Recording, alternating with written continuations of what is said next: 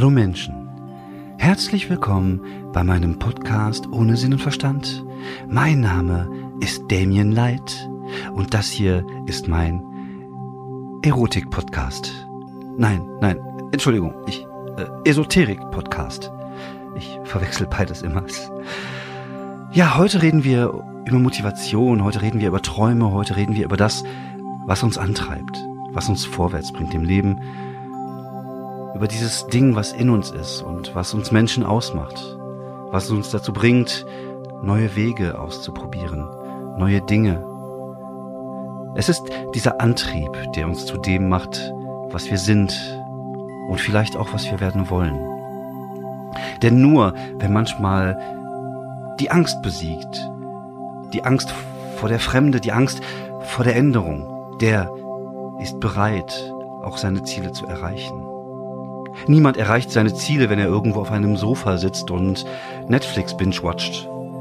Wobei, also ich kann Umbrella Academy schon empfehlen. Das ist ziemlich geil. Aber das ist ein anderes Thema und es ist wichtig, einfach mal rauszugehen, aus seiner Komfortzone rauszukommen. Und es ist genau wie, wie mit diesen Leuten, die denken, dass die Erde flach ist. Ja, es gibt sie. Es gibt Menschen, die denken, die Erde ist flach. Aber sie denken es nur, weil niemand ihnen beweisen kann, dass sie rund ist. Niemand kann sie an die Hand nehmen und mit ihnen in den Weltraum fliegen und sagen, guck, schau dir die Erde an, sie ist rund und sie ist nicht flach. Und das Gleiche ist auch mit unserem Inneren. Niemand kann uns an die Hand nehmen, uns zeigen, wie es in unserem Inneren aussieht, dass es darin rund ist und nicht flach. Wir sind dreidimensionale Wesen.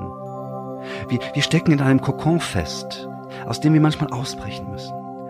Die Arme nach vorne gestreckt müssen wir uns aus diesem Kokon rausarbeiten, in die Welt hinaus. Dort, wo das echte Leben stattfindet. Dort, wo das Gyros mit Taxa schmeckt. Dort, wo man Menschen kennenlernen kann, die einem ändern. Jeder von uns hat diese Träume und jeder von uns möchte ein, ein besserer Mensch, ein anderer Mensch sein. Aber es ist nicht einfach, das zu schaffen. Ich weiß, es macht Angst. Jeder ist ein wenig gefangen in seiner Bequemlichkeit. Aber denkt daran, nur wenn ihr in den Weltraum fliegen könnt und sehen könnt. Ja, komm, ich lass den Scheiß jetzt.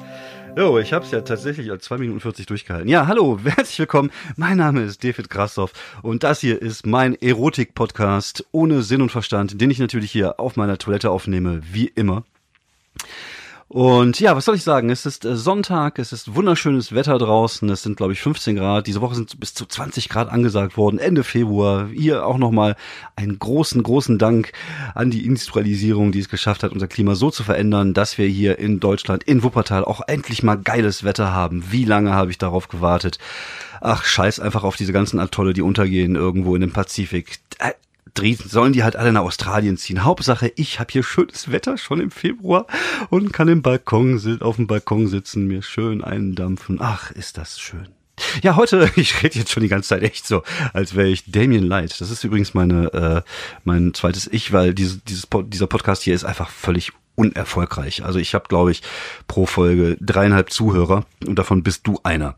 Oder du eine keine Ahnung, egal. Auf jeden Fall äh, habe ich mir überlegt, ich mache jetzt auch einen Erotik-Esoterik-Podcast, wo man beides verbinden kann, also Hot Stones und vaginaler Orgasmus. Mal gucken, was sich draus machen lässt. Also falls ihr demnächst irgendwie seht, dass Damien Light voll durch die Decke geht, dann bin ich das. Nur zur Info vorab.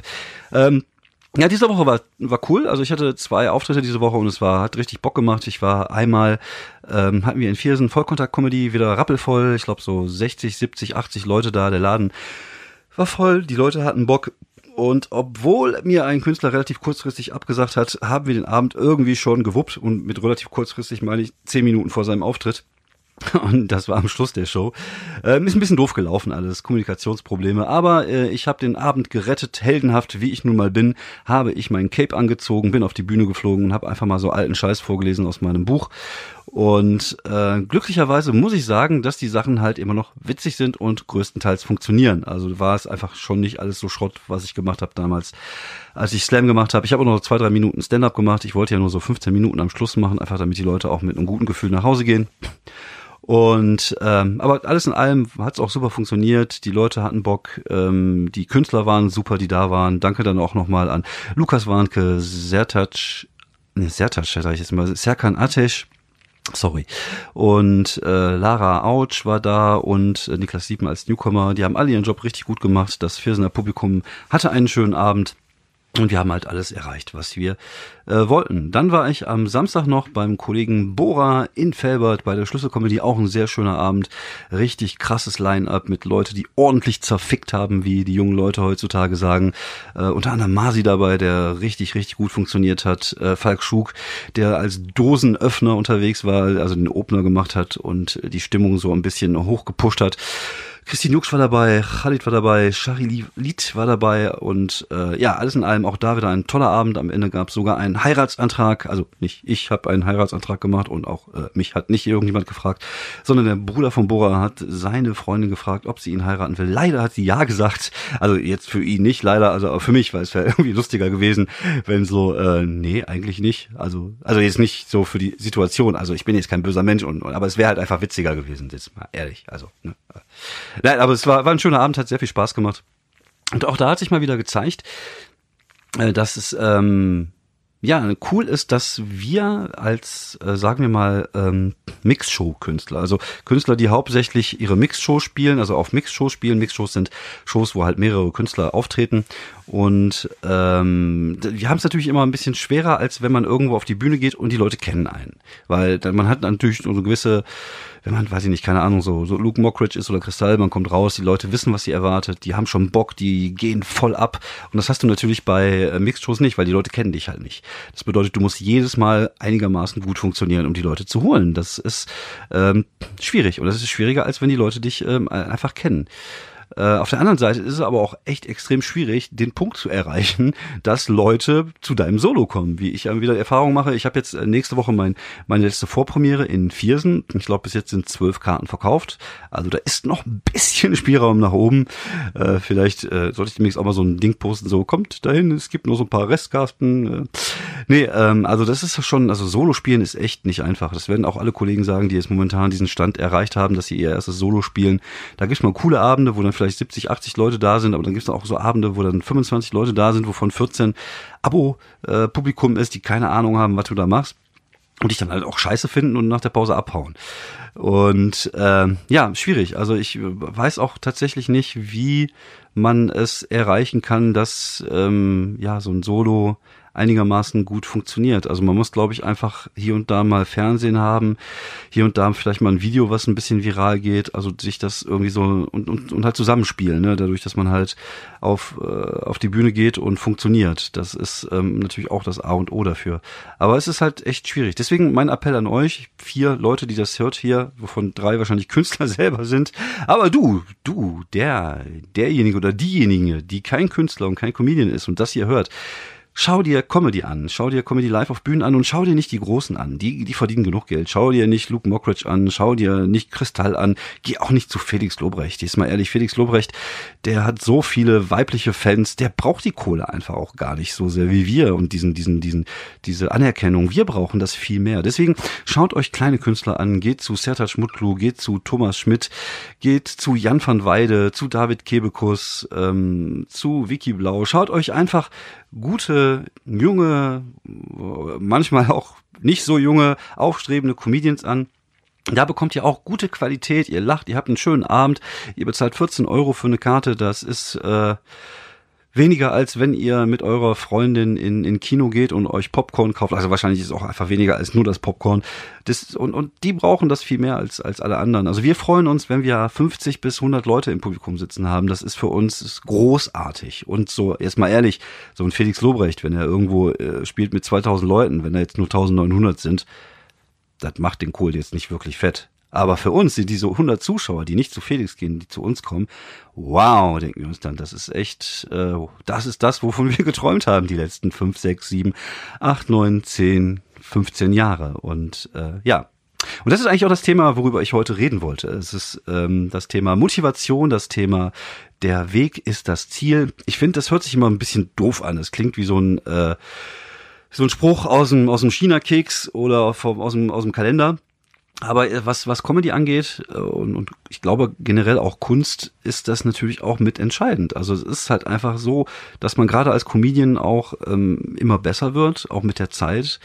Und äh, ich, ich, ähm, ich, ich weiß nicht, wie es in anderen Kunstformen sind. Deswegen gehe ich jetzt einfach nur mal von Stand-up-Comedy aus es ist halt einfach so, die, die Sachen brauchen halt einfach Zeit und du brauchst auch selber Zeit, als Künstler zu reifen und gut zu werden. Ich finde das immer ein bisschen erschreckend, wenn ich höre, dass irgendwelche Comedians, die gerade mal so ein Jahr dabei sind, ich hatte das ja auch in der Newcomer-Folge, wo ich drüber erzählt habe, was die alles schon erreichen wollen, was die alles schon machen wollen. Wenn man das jetzt mal vergleicht zu einem anderen Beruf, dann ist das ja irgendwie so, keine Ahnung, äh, Du wirst ja jetzt als Friseur im ersten Lehrjahr nicht irgendwie gleich davon träumen, dass du demnächst bei irgendeinem Starfriseur in Paris anfängst oder so. Ich, ich finde es manchmal einem von den Leuten ein wenig zu, ähm, keine Ahnung, ob das Arroganz ist oder ob, ob, die, ob die zu naiv sind. Ich weiß es nicht. Äh, ja, es gibt natürlich immer die Möglichkeit, einmal durch die Decke zu gehen, wenn man so ein Video viral hat oder sowas. Wobei die Frage ist auch immer dann, wie, wie lange hat das Bestand? Wo führt der Weg hin? Und ist der Weg dann auch wirklich der Weg, den man vielleicht, äh, den man gegangen wäre, wenn es dieses Video nicht gegangen hätte, auch aus künstlerischer Sicht? Ich glaube tatsächlich, dass ein zu schneller Erfolg manchmal einfach auch äh, dich lähmt weil du immer dann in, in dem gleichen Trott blei drin bleibst und immer das Gleiche dann irgendwann machst weil du halt dazu tendierst, dich selber zu kopieren. Ich glaube, das Thema hatten wir ja auch letzte Woche. Aber jetzt mal, mal ehrlich, in welchem Beruf ist das so, dass du irgendwie direkt nach ein, zwei Jahren schon durch die Decke gehst und, und, und richtig gut wirst? Das ist halt einfach nicht so. Du wirst halt einfach gut durch Berufserfahrung. Und das gleiche ist halt bei Comedy auch. Und dann dauert es halt einfach drei, vier, fünf, sechs, sieben Jahre, bis du halt einfach so gut bist, dass du äh, die Hütte rockst und dass du gewisse Sachen machen kannst. Und auch hier kann ich immer wieder nur sagen, mach die Sachen einfach nicht zu früh. Scheiß doch einfach mal erstmal auf den Nightwish Talent Award, sondern tritt erstmal zwei, drei Jahre auf und dann kannst du da hingehen, wenn du gut bist bist. Oder wenn du besser bist, weil ich glaube, auch nach drei, vier Jahren bist du nicht so weit. Also jetzt mal ehrlich, äh, gibt Berufe, da brauchst du wahrscheinlich 10, 15 Jahre, um richtig gut zu werden. Und irgendjemand hat auch mal gesagt, bei der Comedy sind das auch zehn Jahre. Und äh, wie gesagt, ich äh, merke das ja bei mir, ich mache seit drei, dreieinhalb Jahren Stand-up-Comedy und ich habe jetzt so ein äh, Niveau, wo ich sage, oh, das ist ganz okay, das ist jetzt noch lange nicht gut. Also da gibt's noch echt viel Luft nach oben. Aber das braucht halt einfach seine Zeit. Und genau dasselbe ist halt, glaube ich, einfach auch mit so einem, mit so einem Solo-Programm, dass man das irgendwie nicht schon nach eineinhalb Jahren 90 Minuten Solo auf die Bühne geht, äh, ist, glaube ich, relativ selbstverständlich. Und ähm, ich weiß nicht, woher sich manche Leute das rausnehmen, dass sie denken, dass sie irgendwie nach anderthalb Jahren schon ein, ein anderes Niveau haben, weil sie vielleicht irgendwie, keine Ahnung, schon zehn gute Minuten haben. Und das ist halt einfach nicht das Game. Und vielleicht sehe ich das ein bisschen zu oldschool, vielleicht bin ich da einfach auch ein Kind einer anderen äh, Welt. Vielleicht liegt es auch einfach an diese ganzen so Social äh, Media Geschichten, dass die Leute das Gefühl haben, dass man heutzutage viel schneller viel eine viel größere Reichweite hat, ohne jetzt auch eine Qualität zu haben. Jetzt, jetzt seien wir mal ehrlich, viele Sachen, die ich mir bei YouTube angucke von jungen YouTubern oder viele Sachen, die ich mir bei Instagram angucke, da ist halt qualitativ gar nichts. Da ist nichts. Das sind einfach nur hübsche Menschen, die irgendeinen Scheiß machen, wo ich mir denke, so, das äh, hat irgendwie den kreativen, äh, den, den kreativen Drive von Zehennägel schneiden. Aber damit gehen die halt voll durch die Decke, weil äh, wahrscheinlich irgendwelche 13-, 14-Jährigen, die sich das angucken, auch keine Ahnung von Qualität haben und denken, oh, das ist total neu, das ist total geil. Und das sind halt Sachen, keine Ahnung, das sind ja manchmal Sachen, die gab es ja schon bei versteckte Kamera vor 50 Jahren. Das ist halt einfach nur jetzt irgendwie mal ein bisschen hip, ein bisschen toll, ein bisschen geil geschnitten. Und noch schlimmer finde ich diese ganzen Instagram-Typen und Uschis, die einfach nix können, außer gut aussehen. Und wo du denkst so, ah, ist das eklig. Ihr seid einfach nur, keine Ahnung, QVC-Fotzen auf Instagram, dass ihr einfach nur irgendwelche Scheiße verkauft. Also ein Kollege von mir hat mir mal eine witzige Geschichte erzählt, der war, ähm, er ist in, in, äh, in Ägypten aufgetreten und ähm, hat dann so eine Woche so ein, so ein Hotel da bekommen und so. Und da waren halt auch so, ein, so eine Instagram-Tussi mit ihrem Freund, halt in einem ganz normalen, pissnormalen Hotel. Also es war jetzt nix kein Luxushotel oder irgendwas. Das hat einen schönen Pool, sah eine gute Aussicht gehabt und so. Und die haben dann immer schön morgens früh um 6 Uhr, 7 Uhr da schon Fotos gemacht, weil dann halt die ganzen Kinder noch nicht im Pool war. Damit das halt irgendwie so aussieht, als wäre es so ein High-Exclusive-Hotel. Und ah, ist das erbärmlich. Und das, ich habe ja letztens wieder diese, diese Fire-Doku gesehen bei Netflix. Und das ist alles, was an Instagram falsch ist, hat man in dieser Fire-Doku einfach gesehen, dass es halt einfach nur so eine komplette Scheinwelt ist. Aber das Schlimme ist ja, dass es halt tatsächlich einfach Leute gibt, die so schnell damit Geld verdienen und so erfolgreich werden, einfach indem sie nix können. Das ist, das ist nix, da ist nix, das ist einfach nur hübsch, hübsch sein und, und vielleicht drei Sätze gerade raus sagen können. Und da ist einfach nix dahinter. Und ich glaube, wenn irgendwann mal in, in, in 10, 15 Jahren diese ganzen Uschis einfach so Mitte 30, Anfang 40 sind und scheiße aussehen, werden wir ganz viele arbeitslose äh, keine Ahnung, zusammengebaute äh, mit 30er, Anfang 40er auf dem Arbeitsmarkt haben, die nix gelernt haben, die nix können, so nach dem Motto so, schönen guten Tag, was haben Sie denn gelernt beruflich? So, ich war Instagram-Girl, ich kann diese Schuhe in die Kamera halten und ich kann den richtigen Filter aussuchen. Ey, mein Gott. Aber vielleicht ist das wieder, vielleicht bin ich auch einfach viel zu alt für das Game. Vielleicht ist es einfach dieses Ding immer, dass die ältere Generation einfach das, was die nachkommende Generation macht, einfach scheiße findet. Das ist halt wie vor, keine Ahnung, 300 Jahren hat bestimmt auch ein Männer gesagt, immer diese Bücher, das bringt einfach gar nichts. Oder diese Computer, das ist einfach, ja, das, das ist halt einfach so. Aber auf der anderen Seite, ich versuche natürlich immer zu gucken, ich, ich mag Kreativität, ich mag Kreativität, ich mag kreative Leute. Und es gibt ja auch äh, in den USA so unglaublich gute kreative Sachen, die äh, bei YouTube gemacht worden sind. Und äh, vom, was ich mir zum Beispiel super gerne angucke, sind diese Honest Trailer. Zum Beispiel wo irgendwelche äh, Filme einen äh, ehrlichen Trailer bekommen. Oder keine Ahnung früher diese äh, Rap Battle of, of History und auch College Humor. Und es gibt so viele gute Sachen. Und Ah gut, es gibt natürlich in den USA auch einfach viel Schrott, das ist natürlich auch so, ne? Aber es gibt halt immerhin diese guten Sachen, die oben rauskommen. Und in Deutschland äh, gab es einfach mal so ein, zwei Sachen und äh, ja, ich glaube, dieses zum Beispiel gute Arbeit, irgendwas, was die Jungs so vom Podcast UFO gemacht haben, das fand ich eigentlich immer recht cool, diese Sketch-Geschichte, die sie gemacht haben. Aber das hat halt einfach nicht funktioniert. Vielleicht äh, ist es halt einfach so, dass die Leute auch einfach das kriegen, was sie verdient haben. Vielleicht ist das auch im Internet so, genau wie Musik, genau wie Filme, genau wie Serien. Es gibt halt einfach viel zu viele Leute, die einfach einen beschissenen Geschmack haben und die so eine Scheiße gut finden. Aber um mal wieder den Bogen zurückzuschlagen zu uns Künstlern. Wenn du Stand-up-Comedy machst, wenn du auf eine Bühne gehst und Witze erzählst und äh, versuchst witzig zu sein, ist es natürlich einfach äh, so, dass du auch was können muss. Ne? Und das ist halt, und das ist halt das Problem, dass du halt, wie ich finde, nach ein, zwei Jahren einfach noch nicht so weit bist, dass du einfach durch die Decke gehen solltest und, und vielleicht äh, ja, einfach mal ein bisschen Zeit lassen. Wie gesagt, ich glaube, vor allem gerade bei diesen jungen Comedians, die jetzt gerade mal so Anfang 20 sind und so, ähm, ich glaube, Comedy ist eine der, der Kunstformen, wo man tatsächlich einfach mit der Zeit auch besser wird. Einfach weil man eine größere Lebenserfahrung hat. Und es ist halt auch wichtig zu leben. Ich glaube, das Thema hatte ich auch letztens ähm, mit, mit Luke äh, nach der Show, wo er irgendwie erzählte, ja, er muss jetzt irgendwie am dritten Programm arbeiten und es ist halt einfach nicht alles ganz so einfach, weil man sich halt nicht selber kopieren möchte, was ich ja gut finde. Aber das Problem ist halt, was macht er? Er macht, er macht Fernsehshows, er ist halt viel unterwegs, er lebt in irgendwelchen Hotels und äh, du lebst halt einfach nicht mehr. Du hast halt einfach keine, keine, keine nichts, wo, woraus du dein Material schöpfen kannst. Und es ist halt einfach wichtig, einfach zu leben und Dinge auch zu erleben. Und gerade wenn man halt Stand-up macht, gerade wenn man ehrliches Stand-up macht, ist es halt einfach so, dass man natürlich viel aus seinem Leben rauszieht. Und deswegen ist es halt einfach wichtig, auch aus dieser Filterbubble, aus der Comedy-Filterbubble gelegentlich mal äh, rauszukommen und einfach mal wieder Sachen zu erleben, die normal sind.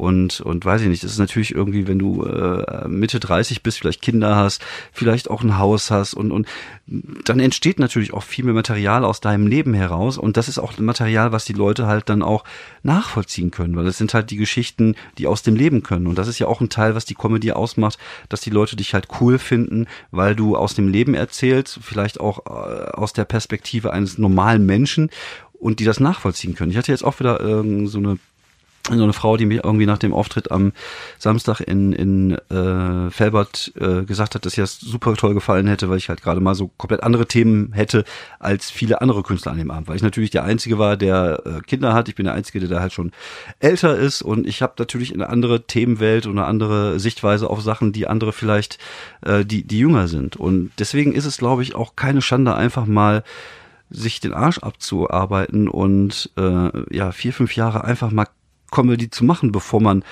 denkt, dass man so weit ist und, und denkt, dass man das plötzlich das hier machen muss und das hier machen muss und das hier machen muss. Und dann, dann hast du dann Leute dabei, die das irgendwie seit einem Jahr machen und die dann irgendwie immer mit irgendwelchen technischen Begriffen daherkommen und also von der Theorie alles wissen. Aber wenn sie dann auf der Bühne stehen, merkst du halt einfach, die sind halt nicht sich selber. Die haben alles irgendwie, keine Ahnung, wie so ein, äh, wie so ein, so ein Lehrling, der irgendwie alles auswendig gelernt hat, was in irgendwelchen Büchern steht, aber da ist, steckt halt kein Stück Wahrheit drinne, kein Stück Authentizität. Und ähm, ja, das muss man sich halt erstmal erarbeiten. Ich glaube, diese sprichwörtliche Stimme, von dem wir bei Comedians immer, immer sprechen, ist halt einfach ähm, das, was mit der Zeit entsteht. Das ist nichts, was man, wo ich gehe auf die Bühne, ich habe diese Stimme. Es gibt Leute, die haben ein Talent dafür, die können das vielleicht. Aber das ist dann ein Prozent.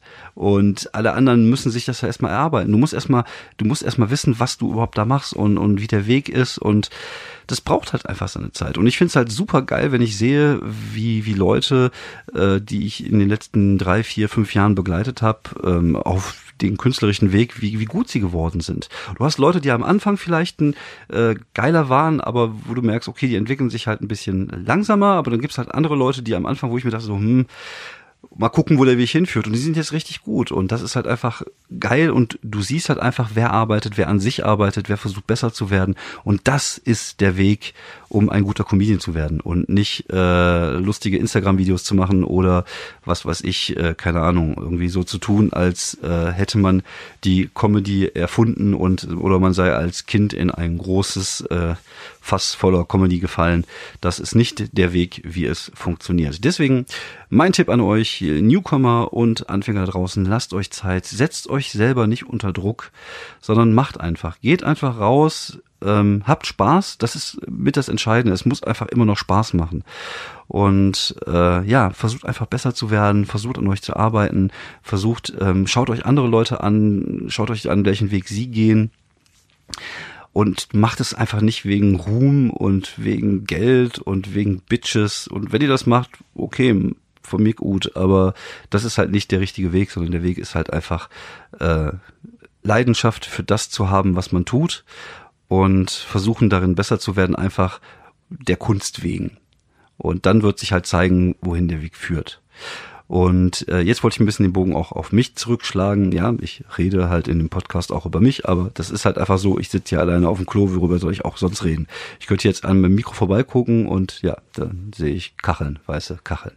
Nein, also ich äh, kann nur von mir reden. Also ich habe ähm, ich habe ja dieses Jahr mein mein zehnjähriges Bühnenjubiläum. Ich habe ja vor zehn Jahren angefangen, äh, auf die Bühne zu gehen mit Poetry Slam, aber ich habe ja vorher auch schon geschrieben und ich habe ich schreibe, glaube ich, seit ich 20 bin, relativ regelmäßig. Ich habe damals im Zivi damit angefangen und ich habe echt grauenvolle Sachen geschrieben und ich habe auch grauenvolle Sachen in irgendwelche Literaturforen und Kurzgeschichten.de und Leselupe.de und die ersten zehn Jahre meines Lebens habe ich damit verbracht, einfach Scheiße zu schreiben, die Sachen zu posten, von Leuten die Kritik zu bekommen, dass man Scheiße schreibt, angepisst zu sein, weil die genauso Scheiße geschrieben haben und ähm, naja, es hat ein bisschen gedauert, bis ich tatsächlich irgendwann mal äh, angefangen habe, ordentliche Sachen zu schreiben. Wobei ordentliche Sachen waren vielleicht ganz gute Kurzgeschichten. Dann habe ich dann angefangen für Rollenspiel im Rollenspielbereich relativ viel zu machen, auch Rollenspiele selber zu entwickeln. Und es war halt alles tatsächlich echt ein langer, langer Prozess von 10, 15 Jahren, würde ich fast sagen. So, ich glaube, so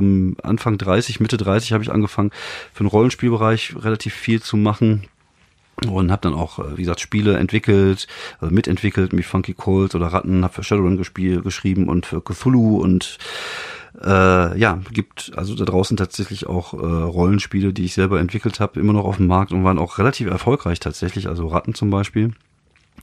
Und ähm, bei mir war es halt immer so früher, ich hatte, ich hatte echt eine Zeit lang einen, Kackjob, wo ich irgendwie sogar, sogar sehr lange. Also ich hatte tatsächlich, ich würde sagen, so fünf bis zehn Jahre war, hatte ich ah, immer Jobs, wo ich mich echt einfach nicht wohlgefühlt habe. Wo es immer mal gute Phasen gab, aber viel mehr schlechte Phasen. Und ich habe natürlich immer davon geträumt, irgendwie da auszubrechen und äh, immer davon geträumt, Bücher zu schreiben. Ich habe immer geträumt, ein erfolgreicher Autor zu sein. Und äh, aber ich habe eigentlich relativ wenig dafür getan, dass es auch so ist sondern habe immer nur so ein bisschen was gemacht und äh, ich habe zwar immer, ich war zwar immer aktiv, kreativ und so, aber ich habe auch da eine, eine Art ADHS gehabt, glaube ich. Ich konnte mich immer nur kurzzeitig auf Dinge konzentrieren, habe die dann gemacht und äh, hatte dann auch Glück, dass die so Sachen einfach auch cool waren. Dadurch habe ich natürlich auch äh, das Glück gehabt, solche Leute wie Thorsten Sträter kennenzulernen, der halt meine weitere Karriere dann ja mitentscheidend geprägt hat, weil ich ihn ja äh, gelesen hatte und ich wollte ihn halt damals in eine Kurzgeschichtensammlung haben, Disturbania, die ich gemacht habe, wo so Urban Fantasy Geschichten reingekommen sind und dadurch habe ich ihn halt kennengelernt und er ist ja derjenige, welche, der mich und damals meinen äh, äh, Kollegen André Wiesler, Gott hab ihn selig, äh, dazu gebracht hat, Poetry Slam äh, zu machen. Das war ja der Anfang von allem.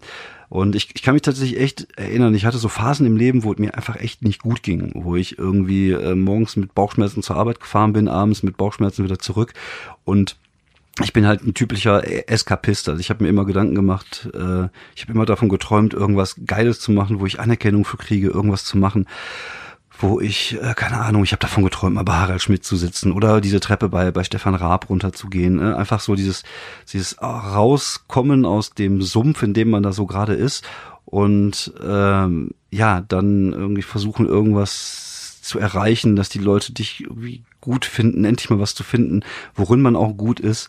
Und äh, es waren keine einfachen Zeiten. Ich hatte damals auch tatsächlich äh, so Panikattacken und Angstzustände und so, was natürlich einfach so ein Amalgam aus verschiedenen äh, Faktoren war, was die auf mich eingeprasselt haben, die mich halt so haben werden lassen, wie ich halt damals war. Und ich war halt einfach nicht glücklich in der Zeit.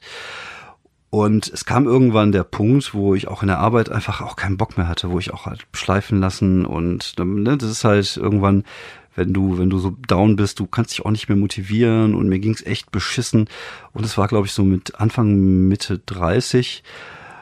Und dann bin ich damals gekündigt worden aus dem Betrieb. Ich hatte das Glück, dass das mit der Kündigung alles ein bisschen äh, seltsam verlaufen ist, so dass ich dann äh, vor Gericht gegangen bin und auch eine ordentliche Abfindung bekommen habe und sogar teilweise, glaube ich, noch so vier, fünf Monate äh, äh, Gehalt bekommen habe, obwohl ich nicht mehr da gearbeitet habe. Habe mich dann irgendwie selbstständig gemacht, habe versucht ein bisschen zu schreiben, aber das hat mich auch echt kaputt gemacht, weil ich irgendwie keine Ahnung, ich musste so ähm, Dinge schreiben über Silikon-Backform, Beschreibungen 50 Stück irgendwie am Tag oder irgendwelche Übersetzungen machen oder irgendwie Material schreiben für eine Homepage über ein Thema, wo du dich überhaupt gar nicht auf, äh, wo du dich gar nicht auskennst. Und äh, ja, war halt alles echt nicht einfach damals. Und ähm, dann kam halt dieser, dieser Augenblick, dass ich das erste Mal auf der Slam-Bühne stand, vor fast genau zehn Jahren, am 29. März 2009. Und als ich damals das gemacht habe, ich mal eben kurz einmal, einmal auf die Uhr blicken, als ich das damals gemacht habe, hätte ich mich, hätte mir, no, hätte ich mir niemals erträumen können, dass ich halt alles das mache, was ich jetzt mache. Und, und äh, ich bin nicht erfolgreich. Ja, es ist okay.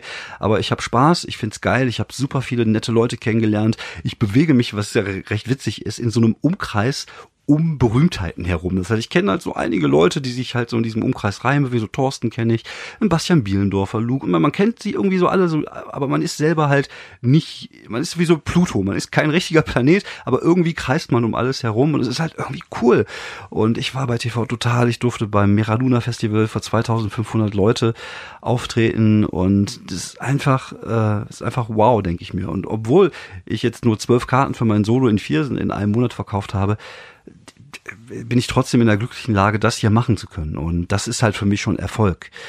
Und ich glaube, ähm, ja, wenn ich diese zehn Jahre nicht immer Schritt für Schritt für Schritt gemacht hätte, wäre ich halt einfach nicht da, wo ich jetzt jetzt bin. Und manchmal brauchen Sachen halt einfach Zeit und wer weiß, keine Ahnung. Ich kann auch nicht sagen, wo ich nächstes Jahr bin. Ich, ich weiß es nicht. Ich äh, versuche immer besser zu werden, an mir zu arbeiten. Und es, ich finde es, ich zähle es auch als Erfolg, dass es jetzt mit dem Quatschclub so gut funktioniert hat, dass ich direkt wieder gebucht worden bin. Ich habe meine Nightwatch-Buchungen. Ich gehöre irgendwie mit dazu und ich kann irgendwas. Ich bin gut in irgendwas und äh, ja, das ist ein tolles Gefühl, das ist ein tolles Erlebnis, dass ich das irgendwie auch mitnehmen darf. Und äh, ich habe noch gute 10 bis 15 Jahre, die werde ich jetzt auch nochmal ordentlich, äh, ordentlich gestalten auf der Bühne, obwohl, ach, man kann auch mit 73 nur auf die Bühne. Ich glaube, das ist halt das Schöne an Stand-up, man kann es auch machen. Solange man auf die Bühne sich äh, hoch äh, klettern kann und, und, und, und reden kann, ist das halt echt ein äh, eine tolle Geschichte und ich werde es auch weitermachen. Deswegen einfach einfach machen, einfach machen, habt Spaß, versucht eine Leidenschaft für das zu finden, was ihr macht und versucht euch nicht von vornherein einfach so viele Gedanken zu machen, wie welcher Karriereweg äh, ihr da einschlagen sollt, irgendwie einen Plan machen oder so. Das funktioniert vielleicht in einen von 100.000 Fällen. Sonst ist einfach wichtig, dass, dass man das, was man macht, auch gerne tut. So, und äh, zum Abschluss komme ich jetzt nochmal zu den Empfehlungen. Äh, ich habe äh, mir die Flat Earth Doku angeguckt auf ähm, auf Netflix. Ich bin ja, ich liebe ja Verschwörungstheorien. Ich finde es einfach toll. Ich finde es super. Aber das ist schon äh, erschreckend, weil halt ähm, die Leute nicht nur was diese flache Erde-Geschichte angeht, immer mehr dazu tendieren, einfach mal Dinge nicht mehr zu glauben, die faktisch bewiesen sind. Das ist ja in den USA auch mit diesem ganzen äh, Rumgelüge von, von Donald Trump ja genau das Gleiche. Und da fängt es ja auch schon an, in diesem, dass es Menschen gibt, die einfach nicht glauben, dass die Erde eine Kugel ist. Und so krass, äh, äh es ist auch in dieser Doku so krass dargestellt, die haben dann irgendwann sich so ein Gyroskopgerät gekauft, mit dem man ähm, beweisen kann, dass die Erde sich tatsächlich jede Stunde um 15 Grad dreht. Das Ding kostet irgendwie 20.000 Euro. Die haben da zusammengesetzt, Crowdfunding gemacht, weil sie dachten, damit könnten sie beweisen, dass die Erde sich halt einfach nicht dreht. Und dann waren natürlich die Ergebnisse, okay, die Erde hat sich in der letzten Stunde 15 um 15 Grad gedreht. Und alles, oh, das kann einfach nicht sein. Und dann versuchen die das so lange irgendwie hinzuschwurbeln, dass, dass die Wahrheit, die sie gerade rausgefunden haben, aber einfach nicht stimmt. Und das ist so seltsam und so befremdlich, aber auf der anderen Seite auch so erschreckend, weil es halt eine Tendenz ist, in der sich halt vieles entwickelt, genau wie mit diesen, äh, diesen, diesen Impfgegnergeschissen, wo die einfach, einfach, die glauben einfach nicht, auch wenn du mit Fakten kommst, die, die glauben dir einfach nicht, weil die einfach das glauben wollen, was sie glauben wollen. Und es ist ja auch so, es ist ja auch eine Art Gemeinschaft, das ist ja wie Nazis, die fühlen sich halt wohl, weil die halt auch so eine Art Gemeinschaft gefunden haben, wo die untereinander sind und die haben das Gefühl, dass die Außen, die Außenwelt ja irgendwie, ne, doof findet, was ja auch tatsächlich der Fall ist, aber aus Gründen.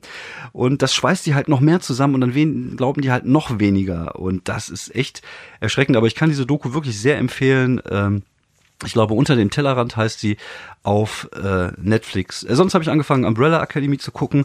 Ähm, da, ich weiß es noch nicht. Also ich habe so die ersten vier, fünf Folgen jetzt geguckt.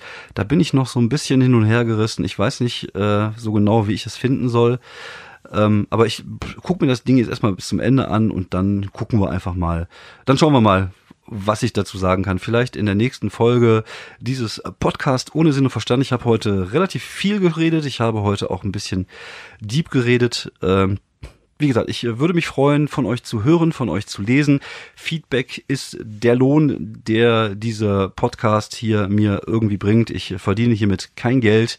Ich mache es einfach, weil ich Bock drauf habe und äh, mein Bock ist natürlich immer größer, wenn ich merke, dass es halt auch Menschen da draußen gibt, die es gut finden und die vielleicht mit dem relaten, was ich so hier erzähle. Dann wünsche ich euch auch noch ein schönes Restwochenende, eine schöne, eine schöne Woche äh, und auch schöne Grüße von Damien Light, der sitzt hier gerade nebenan und trifft, äh, trinkt seinen äh, glutenfreien Orangensaft. Ähm, ich hoffe, es hat euch gefallen. Ich sage jetzt einfach mal, wir hören uns die Tage. Macht's gut, euer David.